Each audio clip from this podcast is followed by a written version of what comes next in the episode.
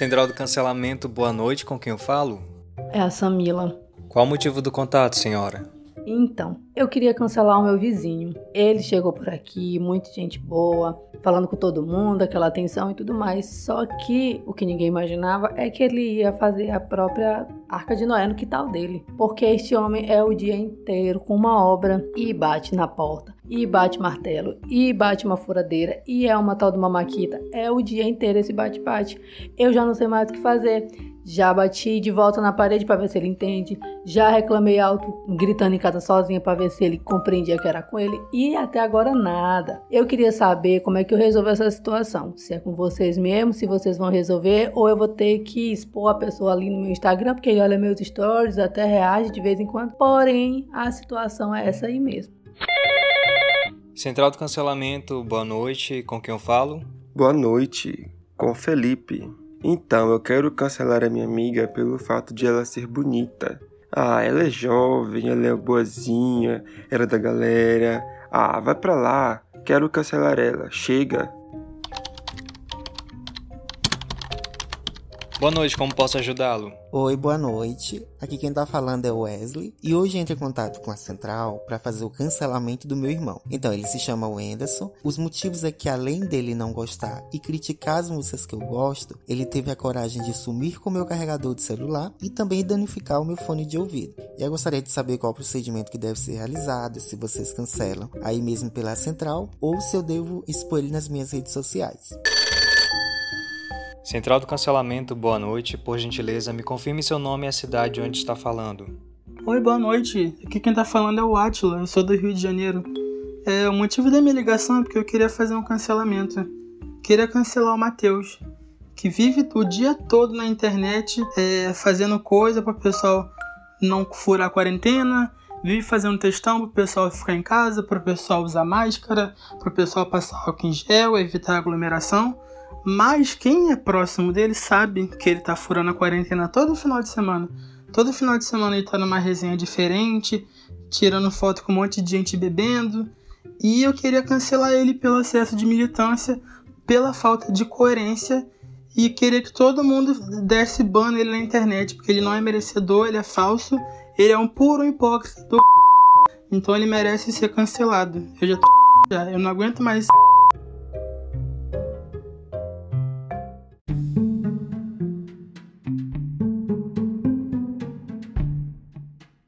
Imagine que você está ouvindo esse podcast e alguém está te cancelando nesse exato momento, porque no seu último story você escreveu uma palavra equivocada, com raízes preconceituosas que nem sabia, ou a palavra em si talvez não tenha significado algum, mas foi escrita de uma forma ortográfica e gramaticalmente errada. Talvez você achou uma imagem bonita por aí, nessa vasta web, e resolveu compartilhar porque achou a estética interessante, sem se dar conta do passado obscuro dela. Talvez nesse exato momento você voltou às suas redes para dar uma conferida e verificar se está tudo bem. É esse o cenário em que nos encontramos hoje. Temos receio de tudo e de todos, com uma extensão a mais. O que antes era comum no espaço virtual, hoje já vemos no nosso cotidiano real. E aí, você estaria preparado para um cancelamento? No episódio de hoje eu convidei Isabelle Mesma, que é psicóloga, terapeuta sexual, pesquisadora de gênero e comunidade LGBTQIAP+, pós-graduanda em sexualidade humana e saúde mental, para falar sobre a cultura do cancelamento. Seja bem-vinda, Isabelle, que além de uma excelente profissional, é a minha amiga de alguns anos. Estou muito feliz com a tua presença aqui, viu? Primeiramente, eu quero agradecer, né, pelo convite maravilhoso do Platônico. Quero dizer que eu admiro esse homem demais e que eu tenho a honra de chamar de amigo, né? Apesar de a gente não se ver tanto, quero também cumprimentar todo mundo que está nos ouvindo, que tirou esse tempinho para nos ouvir, para conversar, né? Um pouquinho com a gente, que por mais que seja um podcast, eu acho que é sempre bom o diálogo, né? E a gente deixa aberto aí para quem estiver ouvindo. Depois quiser falar alguma coisa, é isso. Muito obrigada e vamos lá, né? Eu tenho te acompanhado nas redes sociais e tenho visto, além da qualidade de tudo que você produz, a sua preocupação em oferecer assistência psicoterapeuta aos seus pacientes e eu diria seguidores também. Como você tem se organizado para dar conta de todas as demandas do seu trabalho, que eu acredito que nessa quarentena tenha aumentado ainda mais, né? Bom, na quarentena, né? na quarentena eu tenho de fato trabalhado muito. Como eu sou psicoterapeuta, eu costumo dizer que eu acho que na quarentena que esse é o momento em que eu tô trabalhando mais. É, as pessoas estão muito cansadas, muito adoecidas, são muitos transtornos. Então, na quarentena eu tenho trabalhado bastante, né? No módulo online, também voltei para o módulo presencial é, do processo psicoterapêutico e tenho estudado pra caramba, né? Pra caramba mesmo. Eu acho que não recomendo, meninos, mas é o que me mantém de pé, eu preciso ocupar meu tempo de alguma maneira, estudando, produzindo conteúdos para o Instagram, é, atendendo os meus pacientes, fazendo as minhas pós online. Então, é isso que eu tenho feito na quarentena, é isso que tem me mantido sã. Eu acho que se não fosse isso, provavelmente eu também estaria, né? É, como todo mundo. E às vezes dá aquela surtadinha, não é porque a gente é psicóloga que a gente está imune às dores do mundo. Às vezes elas aparecem até de uma forma maior na gente. E é isso, eu tenho feito isso, tem sido proveitoso, não tem sido é, uma produção, um ritmo frenético, mas é um ritmo que eu gosto de certa forma. E eu pretendo manter também pós-quarentena. Te conhecendo, eu sei que você não para mesmo, viu? Mas, Isabelle, a gente sabe que a cultura do cancelamento não é algo que possui um marco exato, mas que ficou bem evidente de uns anos para cá, né? Sobre a cultura do cancelamento, né? É, o nome ele já é autoexplicativo, mas é importante falar do contexto histórico onde ele surgiu. A cultura do, do cancelamento ela surge ali por volta de 2017, a partir do movimento anti-assédio né, de Hollywood, que é o Me Too, e as pessoas começaram a cancelar, de fato, pessoas que precisavam ser canceladas, né? Que eram aqueles homens que poderosos da indústria hollywoodiana dos filmes que realmente assediavam, estupravam, abusavam de mulheres, de atrizes. E a cultura do cancelamento, ela fala sobre riscar, sobre cancelar, sobre fazer perder o efeito de alguém, de alguma marca, de alguma celebridade. E o termo cultura, ele tem a ver com a massificação dessa palavra, né? do cancelamento em si. E a gente vê que é muito mais um movimento de redes sociais. A gente sabe que antes existe o fandom, né? Que significa o amor, aquele amor extremo a alguém, a uma celebridade. E agora nós temos o anti-fandom, ou o cancelamento, que é aquele ódio, né? Que é cancelar, riscar alguém do mapa. Então a cultura do cancelamento ela é basicamente isso. É uma cultura de massificação onde você cancela alguém, uma marca, uma celebridade, um artista, faz com que aquele artista perca a notoriedade, perca o efeito, né? Você risca ele da lista e de alguma forma isso se massificou, principalmente na rede social chamada Twitter, né? E agora, muito mais recentemente, no Instagram. E na tua opinião, essa cultura do cancelamento é necessária, é benéfica ou maléfica, não sei. O que você tem a dizer sobre isso? Isso é até importante de ser falado, né? Porque não existem coisas apenas boas e coisas apenas ruins. Nós somos seres humanos, né? É, a nossa natureza ela é boa e má ela é positiva e negativa, não existe algo apenas benéfico, né? Apenas feliz. Então, acontece a mesma coisa com a cultura do cancelamento. Ela não é apenas ruim, ela também pode ser boa, assim como também ela não é somente boa, ela também pode ser negativa, né? Como? Vamos explicar um pouquinho sobre isso.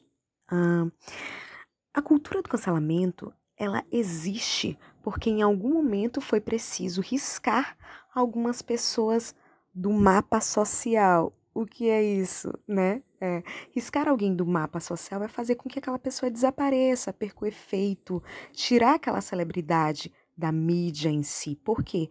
Porque propaga ódio, porque cometeu atos abusivos, tóxicos e até mesmo criminosos. Então, nesse sentido, o cancelamento é maravilhoso. Por quê? Porque se a gente for pensar é, no nível de militância e até mesmo de causas sociais, de projetos sociais, de um mundo melhor, anti-homofóbico, antirracista, antifascista, antimisógino. O que, a gente pode pensar? A gente pode pensar que cancelar essas pessoas que são machistas, misóginas, homofóbicas, racistas, fascistas é bom. Mas ao mesmo tempo, isso pode ser ruim. Por quê? Porque nem todas as pessoas que estão sendo canceladas tiveram comportamentos extremos. Algumas pessoas apenas, simplesmente, desagradaram algum fandom, algum fã-clube, né? E aí as pessoas, ah, vamos cancelar, vamos tirar essa pessoa do mapa social. E por que isso é ruim? A gente não dá a possibilidade do diálogo, a gente não abre a discussão, a gente vai lá e apenas risca a pessoa sem necessariamente essa pessoa ter cometido um crime, ter cometido é, um ato misógino, homofóbico, racista. A gente simplesmente vai lá e diz assim: pronto, risca essa pessoa do mapa, essa pessoa não presta, não quero mais saber, sai da mídia. Não é bem assim. Imagina, vamos, vou jogar só aqui uma isca, né? Imagina se as pessoas vissem o que você faz o dia inteiro. Será se você ia ser cancelado ou não? Será se você é perfeito? Será se você nunca deu motivo de cancelamento para alguém? Fica a dica, né? Ah, meu amor, com certeza eu seria cancelado. Se eu já não fazendo nada já sou, quem dirá? Enfim, num reality show onde você está sendo monitorado 24 horas, é quase que impossível de não ser julgado por não ter dado bom dia em um dia que de bom não tinha nada, né? E se a gente for parar para pensar nessa questão de Olha só, será se eu ia ser cancelado? Será se alguém que eu conheço seria cancelado? A gente tem um exemplo recente, né, do Big Brother Brasil, que foi aquela comoção nacional, né? Inúmeras pessoas foram canceladas em espaço de tempo mínimo. É, uma semana um personagem estava cancelado, em outra semana o outro participante estava cancelado. Bastava falar alguma coisa, né, contra-hegemônica, uma coisa estranha, diferente. E tudo bem, era um reality show, né? Mas a gente sabe que não, não foi só no reality show. Eu percebi que é uma recorrência ainda maior nos artistas que estão em evidência no momento. Quando eu me referi ao fato de que a origem do cancelamento não tem uma data exata, eu quis dizer que há muito tempo a gente já vinha vendo esses cancelamentos acontecendo, mas não tinha esse nome. A Anitta é recordista disso, todo mundo sabe. Desde quando participou do programa Altas Horas, quando a Pitty deu aquela lição sobre liberdade sexual feminina para ela, até nos bastidores de seus shows, como no episódio da Latinha, etc. Ela sempre relembra esses momentos de cancelamento e faz uma reflexão de que foram necessários no processo de amadurecimento dela enquanto pessoa e artista. Ainda assim, ela segue sendo cancelada por diversos motivos. Como você explicaria o cancelamento dos artistas? A gente se pergunta, tá, os artistas, eles estão na notoriedade, na mídia, 24 horas por dia. Mas e aí, né? A gente que tá aqui em casa, eu mesmo que estou aqui conversando com meu amigo platônico, você que está nos ouvindo, será se tivesse mídia, jornais, televisão, internet, se você estivesse no reality show, imagina, você seria cancelado? Eu acho que eu já teria sido cancelada inúmeras vezes, porque eu não sou perfeita, né? De vez em quando eu solto algumas assim, muito normal. Mas o importante, né, é que a gente pense, é, reflita sobre os nossos atos, sobre as nossas falhas, somos seres humanos, nem sempre vamos acertar. É, a Anitta nem sempre vai ser a Anitta maravilhosa no palco, né? Ela é uma pessoa, ela também comete erros. As nossas celebridades são pessoas, elas não são deuses. Eu creio que muito da cultura do cancelamento é justamente porque nós mitificamos, ou seja, tornamos as pessoas grandes mitos. Nós deusificamos, nós tornamos essas pessoas deuses quando elas são apenas seres humanos como nós. E que alternativas à cultura do cancelamento você sugeriria? Bom, essa é a parte que me cabe, né, como psicóloga, trazer alternativas, trazer versões, trazer possibilidades, né, para essa cultura do cancelamento. Eu acredito, Platônico, que as alternativas, de fato, é se manter aberto ao diálogo. Como eu sempre costumo falar para os meus pacientes, para quem me segue no Instagram também, né? A conversa, o diálogo, estar aberto empaticamente ao outro é o que nos leva a um outro patamar de humanidade. E até posso dizer um patamar mais elevado, né? Porque a gente está, nesse momento, é, numa sociedade em que não se escuta o outro. Mas ficou-se também essa história da gente, ah, não gostei, não quero ouvir, não quero argumentar, não quero saber, finge que não existe. Entendeu? É, a cultura do cancelamento traz muito isso, fingir que não existe, é, cancelar, né? Riscar o outro da minha lista. Mas a partir do momento que eu abro os meus ouvidos para entender o outro, para, para ouvir o outro, e até mesmo me colocando nesse lugar, porque, como eu falei, né, a gente é ser humano. Nós somos seres humanos, nós somos falhos, nós somos falíveis, não somos deuses, não somos mitos. Estamos o tempo todo errando. Se a gente for colocar uma medição de erros por dia, todos nós seríamos cancelados, todos nós estaremos completamente errados, porque ninguém é perfeito. E que bom por isso. É justamente por não sermos perfeitos que podemos aprender com os nossos erros. E se podemos aprender com os nossos erros, podemos abrir a possibilidade do outro repensar os seus erros. O problema do cancelamento é justamente esse. Não dar ao outro a permissão da réplica, né? De se desculpar, e não apenas com palavras, com atitudes. Cancelar o outro é cancelar a possibilidade eterna do outro se redimir. E eu tenho certeza que se você fosse julgado por alguma coisa que você fez um dia na sua vida, se você fosse julgado eternamente, você não ia gostar. Então, a alternativa é sempre um olhar empático, abrir possibilidades de diálogo, de conversa, de ouvir o outro, de escutar o que ele tem a dizer. Que pode ser que sim, ele tem errado, mas sim, ele também pode mudar. Somos seres humanos, somos falíveis, mas podemos mudar, podemos melhorar, podemos evoluir. Que ótima informação é tudo. Você poderia indicar livros, filmes ou séries que possam esclarecer ainda mais para os nossos ouvintes o tema do episódio de hoje? Ai, que gostoso. A parte mais gostosa, né? Indicações de livros, de filmes. É, eu adoro isso, né? Então, eu acho que fica aí para a gente se inteirar, para a gente começar a pensar sobre isso. Um livro muito bom que é A Pedagogia do Oprimido, do Paulo Freire. Nesse livro ele fala que o sonho do oprimido é ser opressor.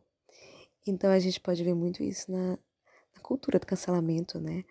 A gente, como a gente é oprimido o tempo todo na nossa sociedade, a fazer coisas, a ser sempre certo ou politicamente correto, ou mesmo a ser tradicional, conservador. O nosso sonho, né, quando a gente tem a oportunidade, é oprimir esse outro, né? É cortar a fala dele, cortar, tirar o direito dele se redimir.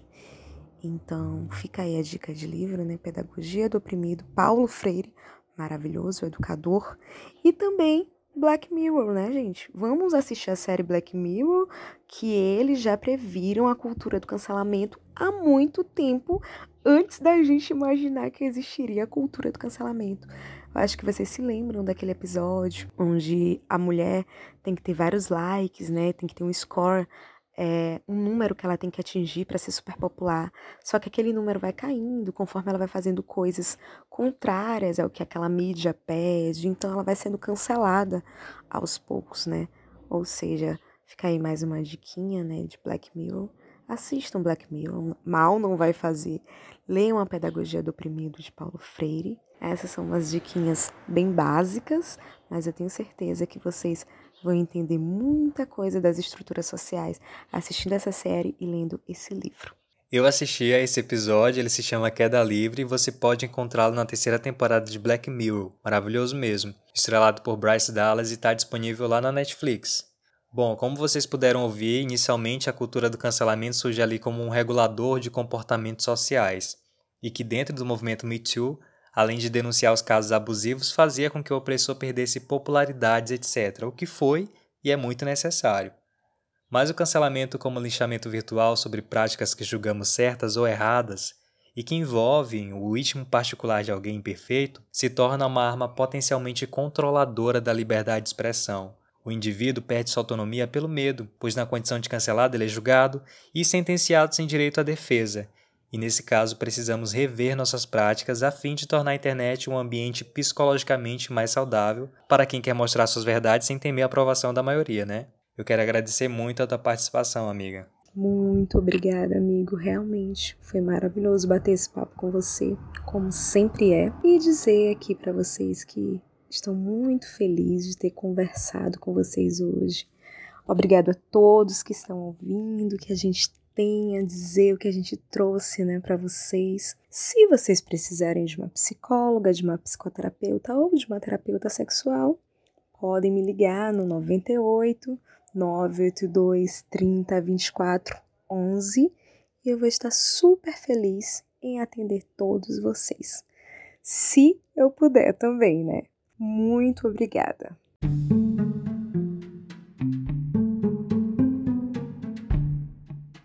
Lindíssima! A transcrição desse episódio está disponível em platônico.com. Gostou desse episódio? Compartilha!